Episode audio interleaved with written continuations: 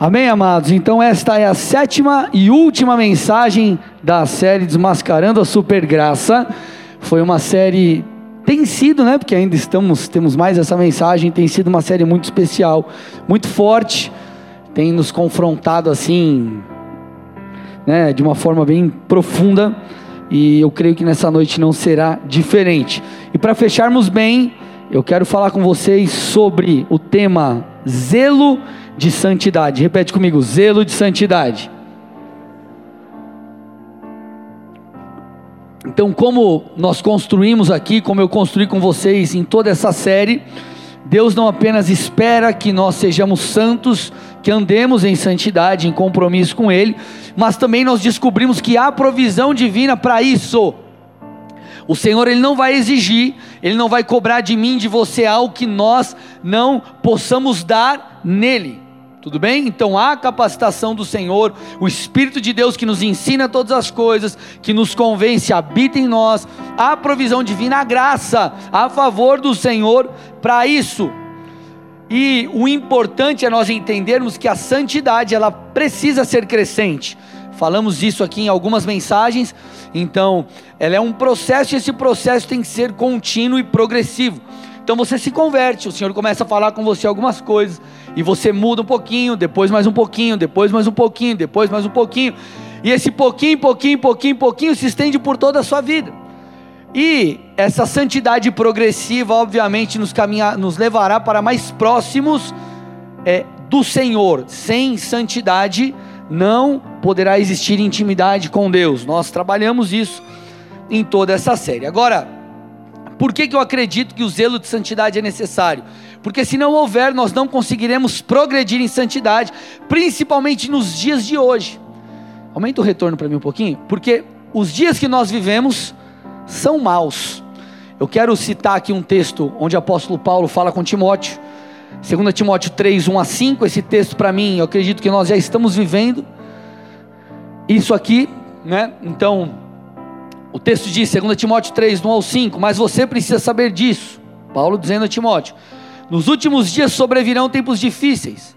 Os seres humanos serão, aí começa uma lista enorme, gente, olha lá: egoístas, avarentos, orgulhosos, arrogantes, blasfemadores, desobedientes aos pais, ingratos, ímpios, sem afeição natural, implacáveis, caluniadores, sem domínio próprio ou sem domínio de si, cruéis, inimigos do bem, traidores, atrevidos, convencidos, mais amigos, presta atenção nesse, mais amigos dos prazeres do que amigos de Deus, tendo forma de piedade, mas negando o poder dela. Fique longe também destes. Então, desta vasta lista, é, com características obviamente negativas das pessoas, como as pessoas serão nos tempos do fim, uma coisa me chama a atenção aqui. O texto diz que no final dos tempos as pessoas serão mais amigas dos prazeres do que amigos de Deus. E mais uma aqui para acrescentar, ele diz assim: que elas terão uma forma de piedade. O que, que significa isso? Não piedade no sentido de ser piedoso, de ajudar os necessitados, de dó, não é nesse aspecto, é no aspecto de devoção. Então as pessoas vai parecer que elas de fato amam a Deus, que vivem para Deus, mas essa devoção ela não é genuína, ela não é sincera, ela só é aparente. Agora, qual que é o detalhe preocupante nisso aqui? Essa lista ela tem sido real na vida de muitas pessoas que não creem em Jesus, mas também nós temos visto, infelizmente, cristãos que têm vivido dessa forma, ou de alguma dessas formas. Nós sabemos que no tempos do fim também o amor de muitos se esfriaria, e isso envolve, como eu acabei de falar, e repito, não apenas os que estão lá fora, mas também muitos filhos de Deus. E nós começamos a perceber alguns argumentos, algumas coisas que homens e mulheres de Deus começam a dizer por aí, justamente para sustentar uma vida longe da palavra ou abrindo exceções daquilo que a Bíblia diz que não deveria, onde não deveria. Por exemplo, uma das coisas que talvez você já tenha ouvido homens e mulheres de Deus falarem é o seguinte: o que importa é ser feliz. Deus quer a minha felicidade. Vamos lá, gente. Você acredita que Deus quer que você seja feliz? Sim ou não? Isso é óbvio, tá? Ou não, pastor, acredito que Deus quer que minha vida seja uma bagaceira mesmo, financeiramente só desgraça, no meu casamento, pastor, ixi, é, tem que ser ruim, e na minha vida profissional tem que ser um frustrado, e no ministério não tem que dar fruto nenhum, é isso que Deus tem para mim. Claro que não. Deus deseja que eu e você sejamos frutíferos, felizes. Agora, o que nós precisamos entender é que tudo isso está ligado à obediência à palavra não haverá felicidade longe do centro da vontade de Deus. Tudo bem, gente? Nós somos os ramos, nós precisamos estar anexados, juntos, colocados, estabelecidos na videira, no Senhor, Ele que nos dá força para que tenhamos fruto, a vida vem dEle. Agora, nós vemos pessoas quebrando princípios da palavra em nome de uma felicidade que eu não sei aonde está na Bíblia.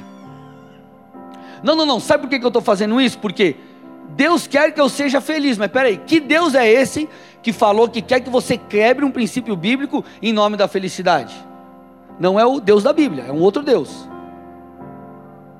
Não é o Deus da Bíblia, é um outro Deus. Amados, vamos, vamos lá para um texto bem básico, Salmos 1, versos 1 e 2.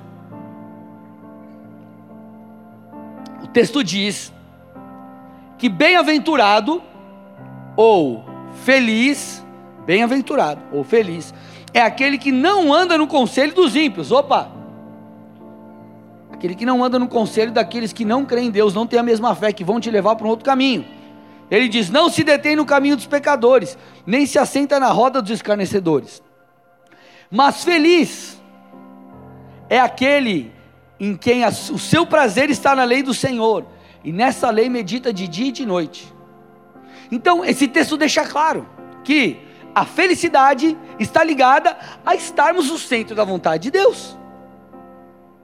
Ponto. Simples assim. Salmo 128, 1 e 2 confirma isso. Bem-aventurado é aquele que teme o Senhor e anda nos seus caminhos. Ponto. Você comerá do fruto do seu trabalho, será feliz e tudo irá bem com você. Com quem? Com quem teme o Senhor e anda nos seus caminhos. Só que hoje nós vemos justamente o contrário. Não, é. Deus quer que eu seja feliz, independente do meu posicionamento, e isso é suficiente. Aonde que você viu isso? Onde está na Bíblia isso?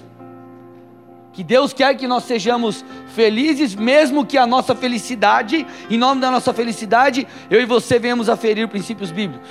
Eu não sei onde está isso na Bíblia. Amados, é, nós precisamos ler a palavra, entender o que a Bíblia diz e ter a nossa vida guiada pela Bíblia. Ponto. Simples assim. Em nome da felicidade, sabe o que nós vemos pessoas fazendo? Se divorciando e rompendo com a família simplesmente porque o relacionamento tipo não tá legal. Ah, meu relacionamento não tá legal, ah, então eu vou me separar.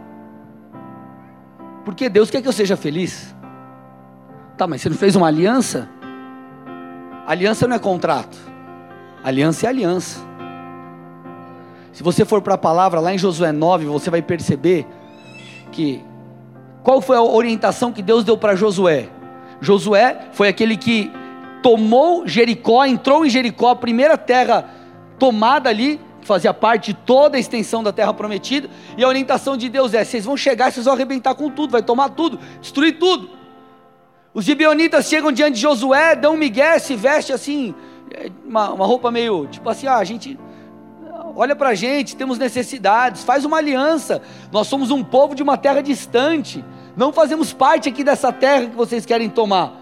Josué não consulta a Deus e faz uma aliança com esse povo. Sabe qual é o resultado? Eles tiveram que cumprir essa aliança por gerações. Mas não foi uma aliança fora? Foi, mas foi uma aliança. Então pessoas fazem más escolhas e depois querem se desfazer em nome da felicidade. Vocês estão comigo, gente? Sim ou não? Ou o seguinte: ah, o relacionamento não está legal, ou é, é, minha, meu marido me oprime. Não, mas o que, que ele faz com você? Ele te bate, te espanca, te xinga, te humilha. O que, que ele faz? Não, ele não me deixa dar um rolê no shopping. Ele não me deixa tomar um cappuccino. Isso está certo? Não. Mas é para se separar? Se não está legal, busque ajuda agora, em nome da sua felicidade, talvez por uma má escolha. Não te dá liberdade de você romper com algo que Deus não falou para você romper. Ah, pastor, não existem então exceções bíblicas? Existem. Só que nós precisamos entender aqui um princípio. Quando nós vamos lá para Malaquias 2, 13 a 16, perceba o que o texto diz. Vocês estão comigo, gente? Há outra coisa que vocês fazem. Cobrem de lágrimas o altar do Senhor com choros e gemidos, porque ele já não olha para a oferta, nem a aceita com prazer. Então o profeta está dizendo aqui: vocês cobrem de lágrimas o altar com choros e gemidos, porque o Senhor já não olha para suas ofertas com prazer. E aí o profeta diz: e vocês perguntam por quê? E aí ele traz a resposta porque o Senhor foi testemunha da aliança entre você e a mulher da sua mocidade, a quem você foi infiel, sendo ela sua companheira e a mulher da sua aliança. Não fez o Senhor somente um, mesmo que lhe sobrasse o espírito? E por que somente um? Porque buscava uma descendência piedosa. Portanto, tenham cuidado para que ninguém seja infiel para com a mulher da sua mocidade. Porque o Senhor, o Deus de Israel, diz que odeia o divórcio e também aquele que cobre de violência suas roupas, diz o Senhor dos Exércitos. Portanto, tenham cuidado e não sejam infiéis. Então o texto está dizendo: Deus odeia o divórcio. Não, não, não, pastor, eu sei que o meu caso não está dentro dos casos das exceções bíblicas, mas Deus quer que eu seja feliz. Aonde está na Bíblia que Deus quer que você seja feliz? E para isso você precisa romper uma aliança ou deve, deve romper uma aliança? Amados, nós precisamos entender, a Bíblia ela continua em vigor, ela continua sendo a verdade, não uma das verdades. Uma das coisas que precisam ser restauradas na vida de pessoas é o temor a Deus. Porque ele não é, é Deus, ele não é um meu brother que faz aquilo que eu quero. Ele não é, é o Deus da Bíblia, não é um Deus segundo o André, um Deus segundo a Priscila, o Marcial, a Tassiane. É o Deus da Bíblia, o Deus com, os, com, a, com as orientações da Bíblia. Porque se em nome da felicidade você fazer o que você quiser e jogar, é, é, é, é fazer o que você quiser, é, enfim, e quebrar princípios bíblicos, em nome da sua felicidade, sua alma será jogada no inferno. Escuta o que eu estou te falando.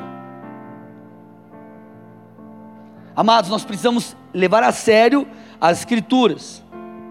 Posso dar um outro exemplo aqui? Sim ou não? A mensagem é a última mensagem da série.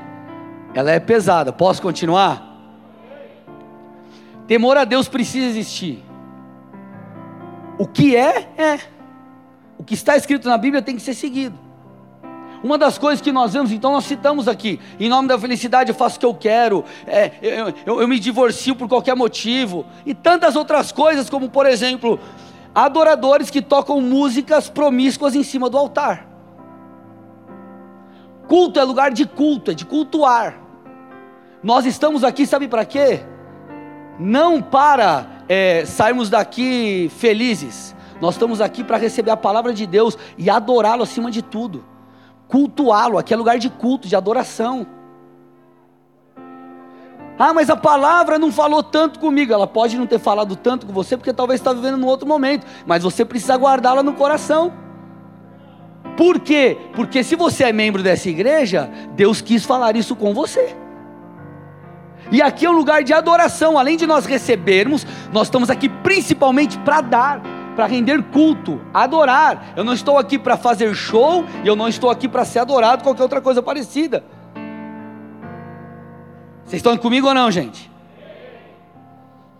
Salmos 33, 1 a 3 diz: Exultem no, exultem no Senhor, ó justos aos que são retos fica bem louvá-lo. Louvem o Senhor com harpa, louvem-no com cânticos na lira de dez cordas. Cantem-lhe um cântico novo, toquem com arte e com júbilo. Sabe qual é o nosso problema? Eu, eu digo nosso no sentido de, de geração, né? Nós é, permitimos que coisas inadmissíveis se tornem admissíveis. E nós permitimos isso em nome de, ah, eu não posso julgar. Jesus falou que nós não podemos julgar, e nós vamos entender esse texto hoje, porque em nome de um não julgamento, nós permitimos qualquer pessoa falar qualquer coisa, a gente engole qualquer coisa e fala que é de Deus. Vocês estão comigo ou não, gente? Se eu não pudesse julgar, por que, que a Bíblia fala que eu tenho que ficar atento com falsos profetas, por exemplo? O problema de muita gente hoje é o tal do danada, que é o que nós estamos falando aqui na Supergraça. Gente, deixa eu explicar uma coisa para vocês. Tudo que acontece de ruim, por exemplo, quando nós falamos às vezes de pecado, de alguém que está firme com Deus, é, é, é, algo que vai acontecendo de pouco em pouco. Não é assim, oh meu Deus, aconteceu. É um processo de degradação. A pessoa não cai, ela vai caindo. Aí você vê lá um escândalo lá. Pastor cai em adultério. Você acha que foi como? Você acha que acabou o culto? Vem uma enviada do cão, pula no altar, rasga a roupa assim, tchá! Fica comigo aqui. Roupa de velcro assim, tchá! Credo, né? Credo. Ai, Jesus. Como que acontece? É uma mensagenzinha. Dá lado, vai conversandinho. Daqui a pouco, a coisa vai tomando proporções e cai. Isso é em qualquer aspecto. Sabe qual é o nosso problema? São as exceções. E eu vou te, vou te mostrar que isso vale para qualquer coisa. Vamos supor, é, quem aqui está. Você está namorando, está solteiro ou está noivo? Deixa eu ver. O resto está tudo casado? Salva de palmas a Jesus por esse povo aí, ó. Vamos lá, ó. Tô namorando. Aí você, porque eu perguntei se ele está solteiro, já tem que ficar esperto. Você está namorando, você está tá noivo, aí você fala, não, eu vou me guardar para o casamento. Eu entendi, sexo é só depois do casamento. É algo para aliança é, do matrimônio, é um presente de Deus, glória a Deus. Aí o que, que o cara faz? O cara fica de olho aberto. Só que daqui a pouco ele pega um dia e fala, não, é, hoje é, vai, vou, vou, assistir um filme lá na casa da minha namorada. Eu ia falar, vou assistir a tela quente, né? A galera tem tela quente. Jesus amado. Ficando careca mesmo. Mas enfim, ah, vou assistir um filme. Ah, dá nada, puxa, ficou tarde, é uma hora da manhã. Ah, eu vou dormir aqui hoje. Sem intenção nenhuma. Dorme. Ah, mas foi tão legal, passamos aqui juntos, ficamos juntos aqui. No outro dia dorme de novo. No outro dia dorme de novo. Daqui a pouco, encosta o pé assim, aí, um, aí vou deitar na mesma cama, é cada um do lado. Aí encosta o dedinho assim. Daqui a pouco encosta a perna, daqui a pouco, irmão, está encostando outras coisas. E cai. Caiu por quê? Porque chegou e falou: Vamos para a cama hoje. Ah, não. Porque foi acontecendo. Isso é em tudo. Limites são quebrados, o temor vai indo embora. E esse é o ponto. E esse é o ponto. E aqui nós estamos falando não das pessoas lá de fora, estamos falando de nós mesmos.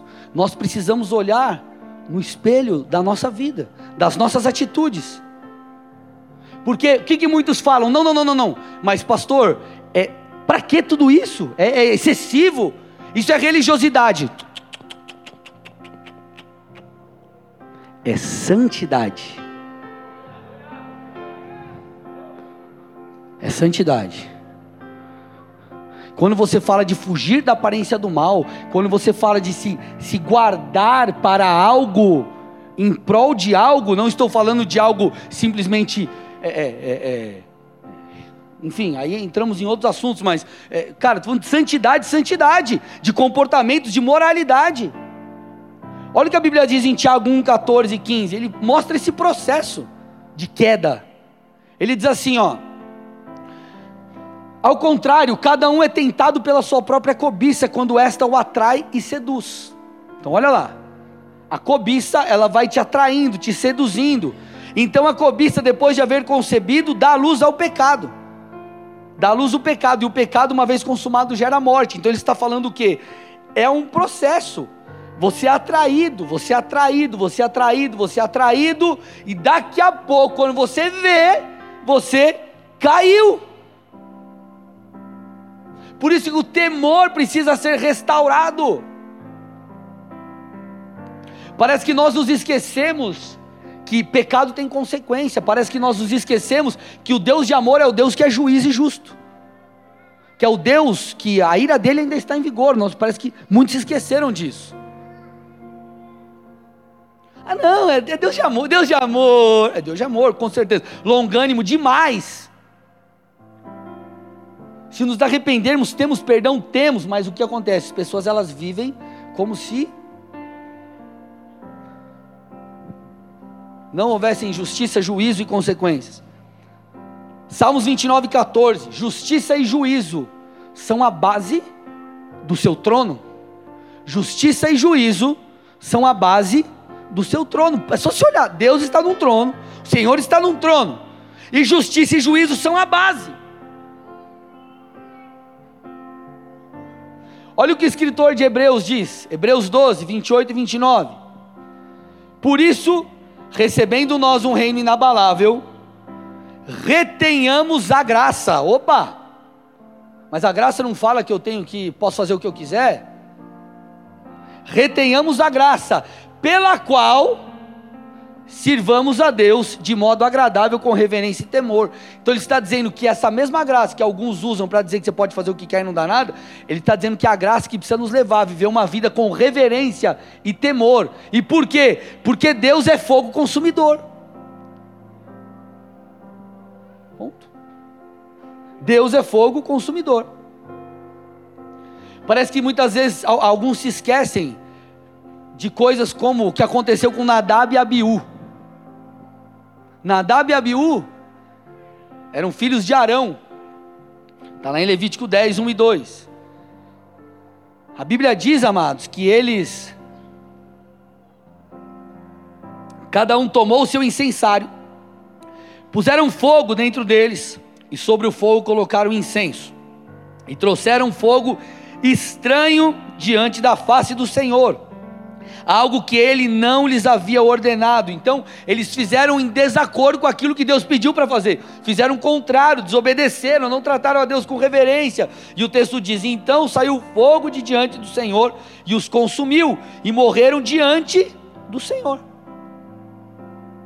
Morreram diante do Senhor. Amados, nós precisamos tratar Deus com reverência. O texto diz que a, retenhamos a graça pela qual sirvamos a Deus com reverência e temor. E tudo começa com a mentalidade que entramos na presença dEle. Que nem eu disse, nós estamos aqui para adorá-lo. Por isso que às vezes, quando vou, alguns, ah, eu estou mal, não vou para o culto. Ao contrário, você tem que vir. Primeiro, porque ele é digno da sua adoração no dia bom, no dia mal. Segundo, é porque desse jeito você vai aqui que você vai poder receber uma palavra de conforto, de fé, de ânimo. E por que, que muitas vezes as pessoas não tratam Deus com reverência? Porque é, não entendem essa questão de que Deus ele é justo, que Deus é juiz, e muitas vezes porque também não conhecem Deus em intimidade e fazem como o povo fez. Se você parar para avaliar lá atrás, gente, quando Deus tira o povo do Egito e os manda em direção à terra prometida, o povo pega o despojo, então ele sai com ouro.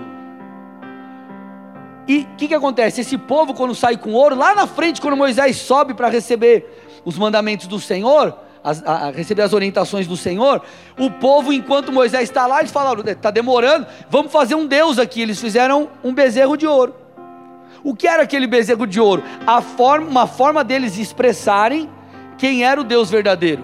Só que aquilo estava em desacordo com a palavra. Eles fizeram um Deus segundo aquilo que eles aprenderam na cultura do Egito.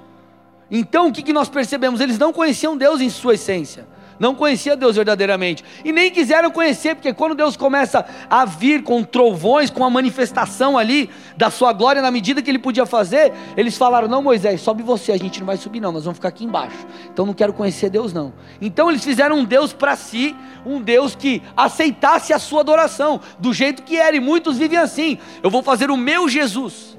Não é o Jesus da Bíblia, é o meu Deus Pai, não é o Deus Pai da Bíblia. Então nós precisamos conhecer Deus. E quando conhecemos Deus, o tratamos com temor, com reverência. E parece muitas vezes que Deus é qualquer um. Deixa eu tentar te, te expressar de uma maneira que a nossa mente humana aqui consegue é, captar a ideia, tá? Vamos falar aqui da dimensão de Deus, ou melhor, da grandeza de Deus, né? não da grandeza em tamanho, mas você vai entender que eu vou te dizer. Atos, Atos não, desculpa, Isaías 40, 12. Atos, nada a ver com Isaías. Né? Isaías 40, 12, olha lá. Isaías 40, 12. Diz assim: Quem mediu as águas na concha da mão, ou com um palmo definiu os limites dos céus? Quem jamais calculou o peso da terra, ou pesou os montes na balança e as colinas nos seus pratos? Uma das coisas que esse texto está falando é que com o palmo da mão com o palmo, Deus definiu os limites do céu. Céu aqui fala do aspecto do universo. Com o palmo da mão, Deus definiu os limites dos céus. Vamos pegar um outro texto aqui para a gente compreender um pouco melhor essa questão. Atos, Atos, Jesus, que Atos? Salmos, oh meu Pai. Acho que Deus vai fazer alguma coisa com Atos aqui hoje, aleluia.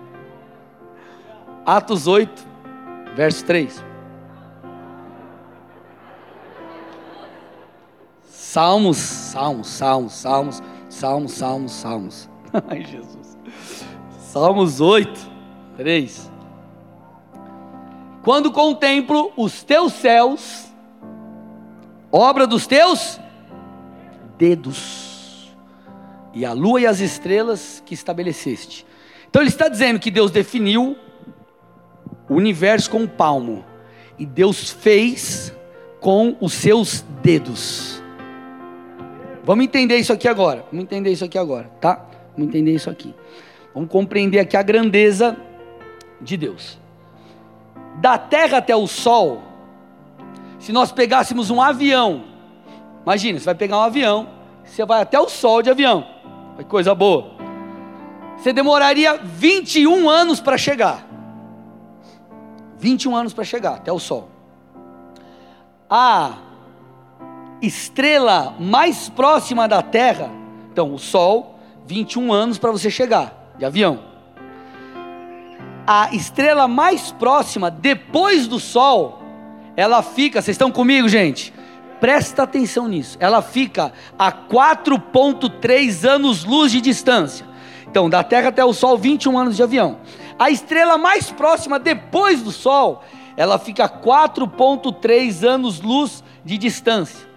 Sabe quanto tempo nós, nós demoraríamos para chegar até essa estrela de avião? Até o Sol, 21 anos. A próxima, a estrela mais próxima depois do Sol, 4,3 anos luz de distância. Se nós pegássemos um avião, nós demoraríamos 51 bilhões de anos para chegarmos lá, sem parada. Detalhe. Vocês estão aqui ou não? E olha que nós estamos falando da estrela mais próxima. Existem estrelas, estrelas na nossa galáxia, que elas estão a 4 mil anos-luz de distância. Então, ó, da Terra ao Sol, 21 anos. Da Terra até a estrela, a estrela mais próxima depois do Sol, 4.3. 4, só 4. 4,3 anos de distância, 51 bilhões de anos de avião. Existem estrelas na nossa galáxia que estão a 4 mil anos-luz, não 4, igual a, a, a 4 mil anos-luz de distância, não dá nem para fazer essa conta. Isso é apenas alguns exemplos de estrelas que estão, como eu disse, na nossa galáxia. E uma galáxia é composta de bilhões de estrelas. Agora vamos lá, falamos da nossa galáxia. Vamos pegar a galáxia mais próxima agora, depois da nossa. É a galáxia de Andrômeda. Então, da Terra até a estrela mais próxima depois do Sol, 4,3 anos-luz de distância. 4,3, 51 bilhões de anos. Dentro da nossa galáxia tem estrelas de até 4 mil anos-luz de distância. Dentro da nossa galáxia. A galáxia mais próxima, ela fica a 2,31 milhões de anos-luz de distância. A galáxia mais próxima. 2,31 milhões de anos-luz. Em 94, o Guinness Book né, relatou algo lá que foi descoberto um novo grupo de galáxias. Sabe qual que é a distância? foi calculada dessa nova galáxia? 650 milhões de anos-luz de distância. Nós citamos aqui três galáxias. Os cientistas dizem que existem bilhões. Detalhe, a Bíblia diz que Deus definiu o universo com o palmo da sua mão e diz o que também? Salmos 8, 3. Os teus céus, obra dos teus dedos. Esse é o nosso Deus, amados. Agora, como que nós vamos chegar diante desse Deus? Se é para Jesus, tem que ser forte. Como que nós vamos chegar diante desse Deus com reverência? Como que eu vou chegar no lugar de culto e vou tocar música promíscua? Pelo amor de Deus, gente. Como que eu vou me comportar diante de Deus de qualquer forma? Como que eu vou tratar Deus como se fosse qualquer um? Como podemos nos apresentar com irreverência diante dele? Como que nós vamos é, é, não, nos, não nos, nos incomodar com as impurezas, com o pecado, se além de tudo isso que eu falei, é, a justiça e juízo são a base do seu trono? As pessoas elas confundem a liberdade que temos na presença de Deus com poder fazer o que quer. Quando nós estamos na, imagina você pequenininho, você está na casa de papai e de mamãe. Você está na sua casa, sim ou não? Estou em casa, tranquilo, beleza. Mas você podia fazer tudo o que você quisesse na casa do seu pai e da sua mãe? E se você fizesse tudo o que você quisesse, dava ruim ou não? Porque tem regra. Você vai no teu trabalho, você faz o que você quer no teu trabalho? Chega a hora que você quer? Produz o que você quer? Faz ou não? no teu relacionamento com a tua namorada, a tua noiva, tua esposa. Você só vive o que você quer? Você tem que fazer aquelas coisas muito difíceis, homem. Tirar o lixo, lavar uma louça. Os irmãos vão me matar, né? Aquele esforço assim, que até a lombar fica torta de lavar louça. Oh, coitado. tem que fazer, tem que ajudar. Amém? Mas vamos lá, deixa eu falar uma coisa para vocês brincadeiras à parte aqui, é, o que eu estou querendo te dizer, tudo, ou melhor, em todos os lugares tem regras, tem ordem. Por que nós olhamos para Deus e achamos que não há ordem? Peca, faz o que você quiser, adora Deus de qualquer jeito, faz tudo que não dá nada, Jesus pagou o preço por você.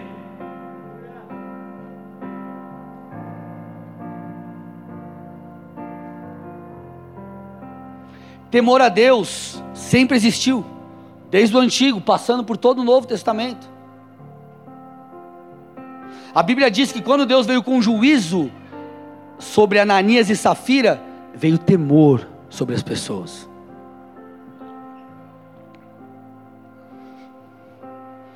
Amados, alguns textos aqui, rapidamente, para você perceber como no Novo Testamento também existem é, é, temor Havia, obviamente. Atos 2:43, agora sim, Atos. Atos 2:43. Em cada alma havia temor. Vemos isso na igreja primitiva. Atos 9:31. Assim, a igreja tinha paz por toda a Judéia, Galiléia e Samaria, edificando-se e caminhando no temor do Senhor. Então a igreja edificava, era edificada e caminhava no temor. Filipenses 2,18, 2,12. Meu Deus do céu, Jesus. Intercessão, ora por mim aí. Filipenses 2,12. Estou confundindo todas as coisas aqui. desenvolvam a sua salvação com temor e tremor. Desenvolvam a sua salvação com temor e tremor. Então, peraí, pastor. Então você está dizendo que o meu relacionamento com Deus é fundamentado no, entre aspas, medo? Não, não, não é isso que eu estou te dizendo. Sem amor, 1 Coríntios 13 diz que nada vale. Tem que ter devoção, tem que ter amor. Mas também deve existir temor. Deve existir temor. Porque isso vai te ajudar na sua santificação. Deixa eu te dar um exemplo prático. Eu amo a minha esposa. E porque eu a amo, eu não atraio, ela é suficiente para mim. Agora, não apenas isso me ajuda a ficar na linha, mas também o meu temor a Deus. Mas também o meu temor a Deus. Porque quando te faltar amor, o temor vai te sustentar. Você vai falar assim, mano, pode ser que eu não estou muito afim, mas se eu fizer, vai dar ruim para mim. Vocês estão aqui comigo ou não, gente? E o que nós precisamos é não apenas uma um restabelecimento do temor, mas esse temor precisa gerar um zelo de santidade. Nós temos que ter um zelo pela santidade. Olha, olha que interessante, amados, que nós vemos ali na vida de Finéias. A Bíblia diz em Números 25, do 1 ao 9. Quando Israel estava em Sitim, o povo começou a prostituir-se com as filhas dos Moabitas. Olha lá. O povo começou a se prostituir com as filhas dos Moabitas. Então convidaram o povo aos sacrifícios oferecidos aos seus deuses. E o povo comeu a carne dos sacrifícios e adorou os deuses dessas mulheres. Assim, quando Israel se juntou ao culto a Baal Peor, a ira do Senhor se acendeu contra Israel. Olha lá. Então o povo começou a se prostituir com as filhas, os homens começaram a se prostituir com as filhas dos Moabitas, algo que não deveria fazer. E ainda se envolveram em cultos, em culto pagão. Deus que fez Ciro, e ele falou assim para Moisés: reúna todos os chefes do povo e enforque essas pessoas diante do Senhor ao ar livre, e a ardente ira do Senhor se afastará de Israel. Então Moisés disse aos juízes de Israel: Cada um mate o homem da sua tribo que se juntaram a Baal Peor, que adoraram outro Deus. Naquele momento, eis que um homem dos filhos de Israel trouxe para sua tenda uma mulher midianita, à vista de Moisés e de toda a congregação dos filhos de Israel, enquanto eles choravam diante da tenda da congregação. Olha lá. Aí o texto diz: Quando Finéias, filho de Eleazar, filho do sacerdote Arão, viu isso, levantou-se do meio da congregação e, pegando uma lança, seguiu o homem israelita até o interior da tenda e com a lança atravessou os dois, tanto o homem israelita quanto a mulher midianita pelo ventre. Aí diz o texto: Então a praga cessou entre os filhos de Israel. Os que morreram da praga foram 24 mil. Nós percebemos o que? O povo, os homens se envolveram, se prostituíram com mulheres moabitas, adoraram outros deuses, é, fazendo o que não deveriam. Aquilo, obviamente, trouxe consequências. Que consequência? Uma praga veio e matou 24 mil. E Deus pegou e deu uma ordem. O que, que Finéas faz? Finéas vai, zelo pela santidade de Deus, ele cumpre aquilo. E é o que acontece: a praga cessa. A praga cessa. Querido, quantos cristãos hoje não estão sendo sucumbidos por, por pragas espirituais, não conseguem vencer a pornografia, não conseguem largar as drogas, não conseguem mudar de vida. E sabe por que não conseguem? Porque se misturam. É exatamente o que aconteceu aqui. Não se misture com outro povo. Eles se misturaram, deu ruim, vieram pragas. Aí você vê cristãos se misturando como? Com questões da cultura, contrárias à palavra. O cara vê o que não é para ver, assiste o que não é para assistir, escuta o que não é para escutar. É, é, é, é, tem um, talvez anda com pessoas que estão levando ele para o mau caminho. Absorve tudo aquilo que é padrão moral de fora, que não é bíblico, que está contrário à palavra. Mistura, o que, que acontece? Vai dá ruim. Pastor, eu não consigo largar a pornografia. Irmão, o que, que você está assistindo? O que, que você está ouvindo? Com quem você está andando? Primeiro ponto. Segundo ponto, você lê a palavra, você vem para o culto, você se santifica? Não. então não vai dar certo. Eu posso fazer oração dez vezes por você aqui, passar óleo ungido na tua cabeça, gritar na sua orelha orando, fazer oração baixinha, todo tipo de oração, ato profético, não vai mudar. Por quê? Por causa da mistura. E cada vez vai ficar pior. E nós temos que escolher: seremos o remanescente fiel ou seremos aqueles que serão contaminados.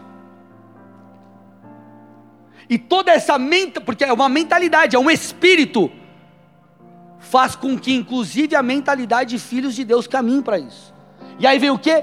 Não dá nada, não dá nada, não dá nada, não dá nada. Isso é religiosidade, isso é religiosidade. Amados, a Bíblia diz que tem que ser separado o santo do profano, sempre foi assim.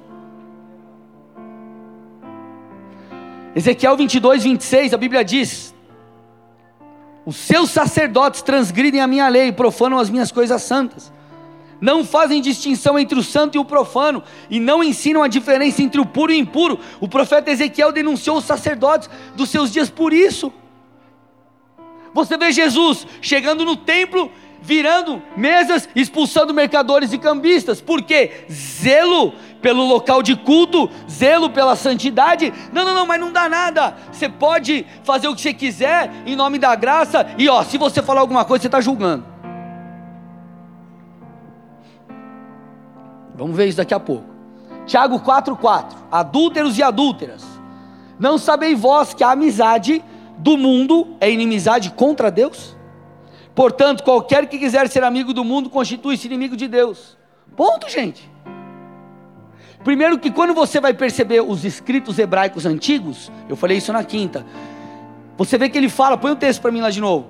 Você vê que ele fala de duas formas a mesma coisa. Olha lá. Não sabeis que a amizade do mundo é amizade contra Deus? Interrogação. Portanto, qualquer um que quiser ser amigo do mundo constitui-se inimigo de Deus. Ele está falando a mesma coisa de formas diferentes. O que, que é isso? É uma forma de reforço, de reforçar. Quando você quer reforçar alguma coisa, nós aqui nos dias de hoje, nós fazemos o que? Negrito, exclamação, caixa alta, está no WhatsApp, você põe carinha, põe um monte de coisa, você tentar expressar aquilo. Aqui, essa era uma forma de falar assim: ei, presta atenção. Amizade com o mundo. E o que é amizade com o mundo? Não é que você não pode ter amigo que não é crente, gente, pelo amor de Deus. Fala com misturar com padrões morais e coisas contrárias à palavra do sistema cultural, do que está aí fora, enfim.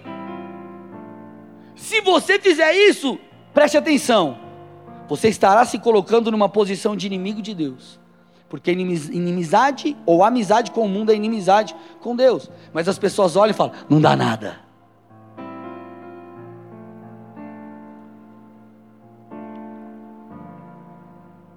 Não dá nada. Amados, eu vou te falar uma coisa, de verdade, e eu, eu não me espanto, fico muito triste, às vezes bravo, mas eu tenho me espantado com comportamentos de, de às vezes de cristãos. Me espantado, assim, cara, fico horrorizado. Nossa, pastor, mas não é tipo, não, é, você não está julgando, você não está é, sendo duro demais. Ó, Jesus falou para não julgar. E aí, qualquer coisa que você fale, eu não estou falando de falar no sentido de vou montar um canal no YouTube, vou fazer um canal Fofocas de Neve. Não é isso que eu estou falando. O que a Bíblia diz que é, é. E a, ver, e a mentira ela tem que ser confrontada pela verdade. Olha o que a Bíblia diz. Alguns, ah, não pode julgar. Mateus 7, 1 e 2. É inclusive o texto que usa, né?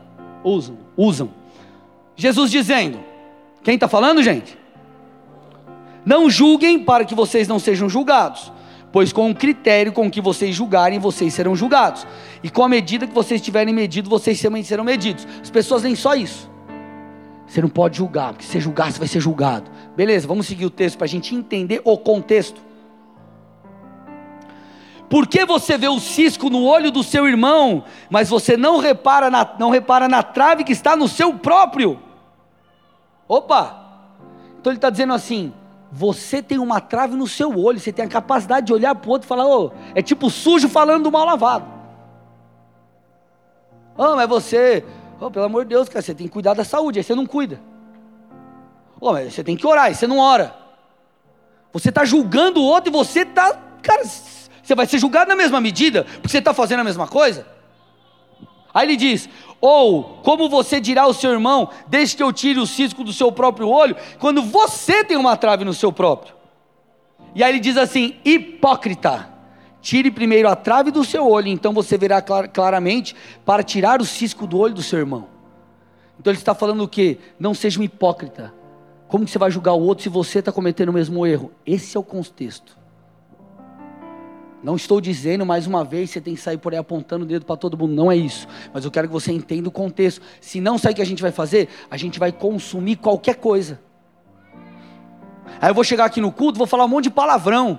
E vou falar, não, você cara, odeia todo mundo, faz tudo isso aí, está tudo certo. Você vai falar, é, amém. Eu não posso julgar o pastor. Eu estou ferindo a palavra? Jesus falou isso que a gente acabou de ver, tudo bem? Sim ou não? Vamos ver uma outra fala de Jesus. João 7, 24. Não julguem segundo a aparência, mas julguem pela reta justiça. Opa! Então pode existir um julgamento? Que julgamento é esse? Ei, o que você está falando está errado, pastor. Você está ensinando a gente a viver, um exemplo bem extremo, tá? Viver uma vida promíscua? Está errado isso. Está errado. Sabe qual que é o problema da nossa geração?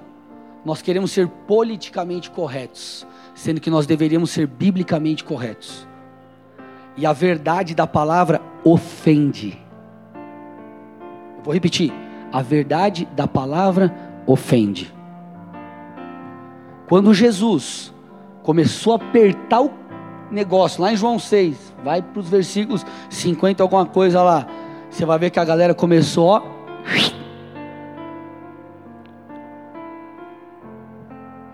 Você começa, às vezes você começa a pregar uma palavra dura, tem gente que não aguenta ouvir.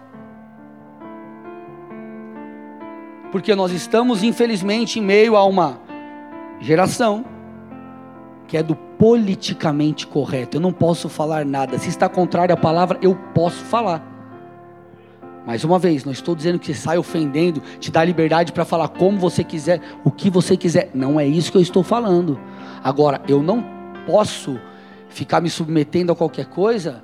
E aí você vê, não, mas aí deu um BO aí, não sei aonde, que o fulano fez não sei o que, o outro foi e confrontou. Confrontou por quê? O cara fez besteira pública, o outro foi e falou publicamente. Por quê? Para trazer o ensino correto, ponto. Acabou. Vocês estão aqui comigo ou não? Amados, nós vivemos em dias em que as pessoas elas não suportam mais essa doutrina. Você fala alguma coisa, ai, não, não dá. Ai, não, não dá, não, não quero ouvir isso. Eu não quero ouvir isso. Você é, é, é, você é muito, é um fariseu.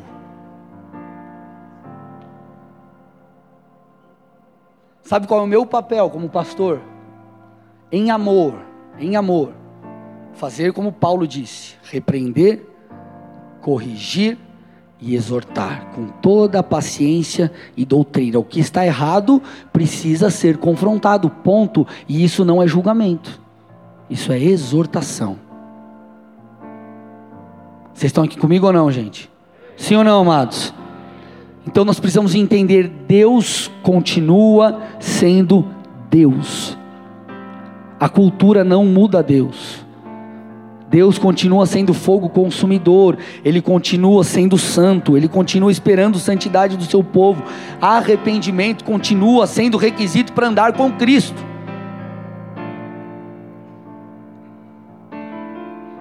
Parece que as pessoas se esqueceram de textos como esse aqui, Lucas, põe para mim aí. 14, 33. Assim, pois, qualquer um de vocês que não renuncia a tudo que tem para ser, ou não pode ser meu discípulo. Vou repetir. Assim, pois, qualquer um de vocês que não renuncia a tudo que tem, não pode ser meu discípulo. Não está falando de renunciar, de você vender tudo, dar teu dinheiro para os pobres, não pode, tem, tenha nada. Ele está falando de renunciarmos o nosso padrão de viver. Ei, eu vou seguir Jesus, é da maneira dele, do jeito dele, conforme as Escrituras. O texto está falando, não pode ser. Então não importa o que nós sentimos, importa o que nós fazemos. Porque hoje a gente está no meio de uma ladainha, gente, que é assim, o que você se sente, você é. Eu até brinquei quinta-feira, eu chego aqui e falo, ó oh, gente, nossa, eu estou me sentindo aqui tão barbudo hoje. Ó, ó. Pega o pente para mim aí. Ô pastor, mas você não tem três pelos em cada lado da cara? Ó, barbofóbico. Você é barbofóbico. Ah, por que, tá, por que vocês estão rindo? Barbofóbico. Você falou que eu não tenho pelo e eu sinto que eu tenho. Ô gente, pelo amor de Deus. O que é, é, acabou. Ai, mas o meu coração, a árvore é conhecida pelos frutos. Estão arrependidos? Deem frutos que mostrem, que demonstrem o arrependimento. É assim que é. A Bíblia diz: quando nós confessamos em Romanos 10, cremos com o coração e confessamos Jesus, não confessamos Salvador, confessamos Senhor. Senhor, eu, eu reconheço quem Tu és, eu reconheço que o Senhor morreu no meu lugar, por causa do meu pecado, e eu decido viver para Ti, porque amados, é, não tem problema nenhum usar esse termo, mas eu acho que não explica com profundidade o que é a vida cristã, eu aceitar Jesus. Você quer aceitar Jesus? Cara, a gente tem que clamar por misericórdia. A gente que precisa dele desesperadamente. Senão fica tipo aquela coisa aí: quem quer aceitar Jesus? Quem quer alegria? Eu. Quem quer felicidade? Eu. Quem quer dinheiro? Eu. Quem quer carregar a cruz? Não, isso não.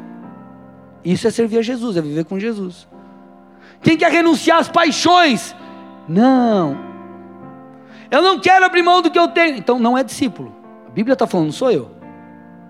Amados, essas verdades precisam nos confrontar, senão a gente vai viver um evangelho que não é o evangelho de verdade. Fato. Não, mas eu sinto, você vive. Quem vos fala é alguém perfeito? De forma alguma, erro, erro.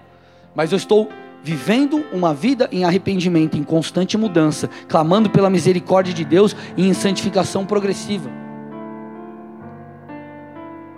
Amados, o zelo pela santidade precisa voltar aos corações, senão, inclusive, nós seremos impedidos de mergulhar em águas mais profundas. Todo mundo quer ver Deus, todo mundo quer chapar no espírito, todo mundo quer é, é, ter experiências, mas ninguém quer ter reverência, ninguém quer se santificar. Todo mundo quer a glória, mas ninguém quer joelho no chão, ninguém quer abrir mão daquilo que fere Deus, que fere a santidade do Senhor. Nós tratamos Deus de qualquer maneira e queremos colher os frutos como se fôssemos reverentes. Eu quero citar alguns textos e eu fecho com isso. Hebreus 12, 14. Procurem viver em paz com todos e busquem a santificação, sem a qual ninguém verá o Senhor. Mateus 5,8: Bem-aventurados os limpos de coração, porque estes verão a Deus. Quem subirá no monte do Senhor? Quem há de permanecer no santo lugar? O que é limpo de mãos e puro de coração. Então, gente, por favor, para fechar essa série, nós precisamos lidar com pecados e com impurezas. Eu, eu falo com muito amor. Para com esse negócio de danada. Sabe por que às vezes nós ficamos nos comparando? Ah, não, mas o outro não sei o que, o outro pode, o outro não sei o que. Sabe por quê? Porque a gente olha mais para os outros do que para nós e para a palavra.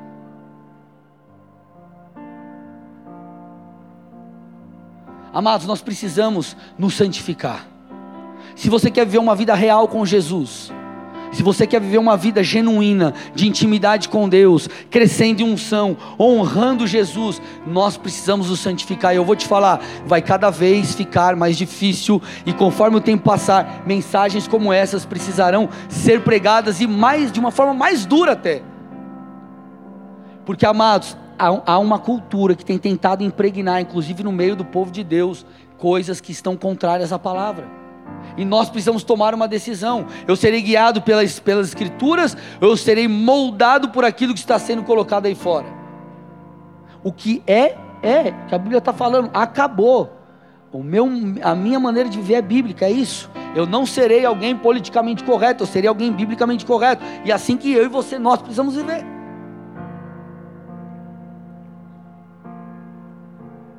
Então eu fecho essa série pedindo a vocês. Peça para o Espírito de Deus, peça ao Senhor para sondá-los. Nós precisamos fazer isso. Senhor, sonda-me.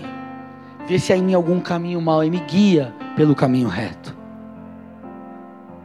Porque talvez, amados, nós queremos viver tantas coisas com o Senhor, mas nós não estamos dispostos a renunciar. E isso continua valendo. Quando a Bíblia fala de arrependimento, Jesus começa seu ministério falando sobre arrependimento. A mensagem inaugural do ministério de Cristo foi arrependimento. Será que não é importante? Só que o arrependimento, quando você para para avaliar, a metanoia não é apenas uma mudança de mente, uma mudança de padrão. Puxa, não é assim, é assado, não é mais daquele jeito, é do outro. É uma mudança profunda de dentro para fora, que muda inclusive as suas vontades. Aí nós vemos cristãos que procuram é, é, é uma piedade, como está falando ali, é uma piedade superficial. Eu me demonstro como alguém que vive, mas na verdade lá dentro eu fico tentando brigar para achar respostas bíblicas para eu fazer aquilo que eu não devo. Essa é uma piedade falsa. Sendo nós deveríamos nos arrepender, que é o arrependimento, Senhor, me muda de dentro para fora. Se não, amados, nós ficaremos aqui, ó, na nossa cabeça, cheio de minhoca e cheio de argumentos bíblicos para não fazer o que Deus está pedindo. Você vê coisas, por exemplo, ah, você não precisa congregar. A Bíblia está falando que eu tenho que congregar. Ah, mas eu me feri com pessoas, com pastor, sei lá quem. Resolve. Mas não deixe de cumprir o mandamento em nome de uma particularidade sua. Então, amados, nós precisamos ir contra a cultura, contra falsos ensinos, contra falsos mestres, contra tudo aquilo que fere a palavra de verdade. Feche seus olhos, cubra sua cabeça. Em nome de Jesus.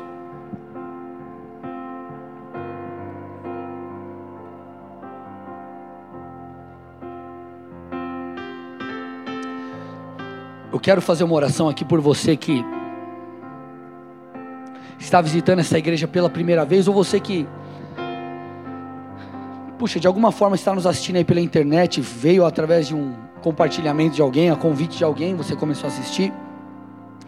Mas você que ainda não entregou a sua vida a Jesus, ou você que precisa retornar aos caminhos do Senhor. Você que, que diz assim, pastor, eu, eu preciso voltar. Eu preciso voltar. Eu quero orar por esses dois grupos. Se você deseja retornar aos caminhos do Senhor ou entregar a tua vida a Deus, você diz assim, pastor, eu preciso de Jesus. Eu quero mudar de vida. Quero que você coloque a mão no seu coração aí onde você está e repita uma oração comigo. Diga assim, Senhor Jesus, Senhor Jesus nessa, noite, nessa noite eu peço perdão, peço perdão por todos os meus pecados. Por todos os meus pecados. Te peço também, Te peço me, também guia me guia por esse caminho. por esse caminho. Eu quero viver, Eu quero viver segundo a sua palavra, segundo sua segundo palavra, as escrituras, segundo as escrituras, que eu tenha experiências contigo eu- também Que eu tenho experiências contigo também. e que a partir de hoje partir de o teu hoje, espírito o teu espírito possa me guiar possa me em guiar cada passo em cada passo. para que eu possa me tornar eu possa me um tornar adorador, um adorador e honrar o teu nome e honrar o teu nome nessa terra, nessa em terra. nome de Jesus. Em nome de Jesus. Pai, eu entrego essas vidas a ti. Resposta a essa fé, o clamor, a devoção, essa entrega, eu os abençoo. Eu declaro o teu favor. Eu declaro, meu Pai, a tua peço que a tua presença os envolva agora. Eu peço a tua bênção sobre cada área da vida dos meus irmãos. Eu declaro o teu favor sobre eles, no nome de Jesus. Amém. E amém. Dê uma salva de palmas ao nosso rei Jesus. Amém.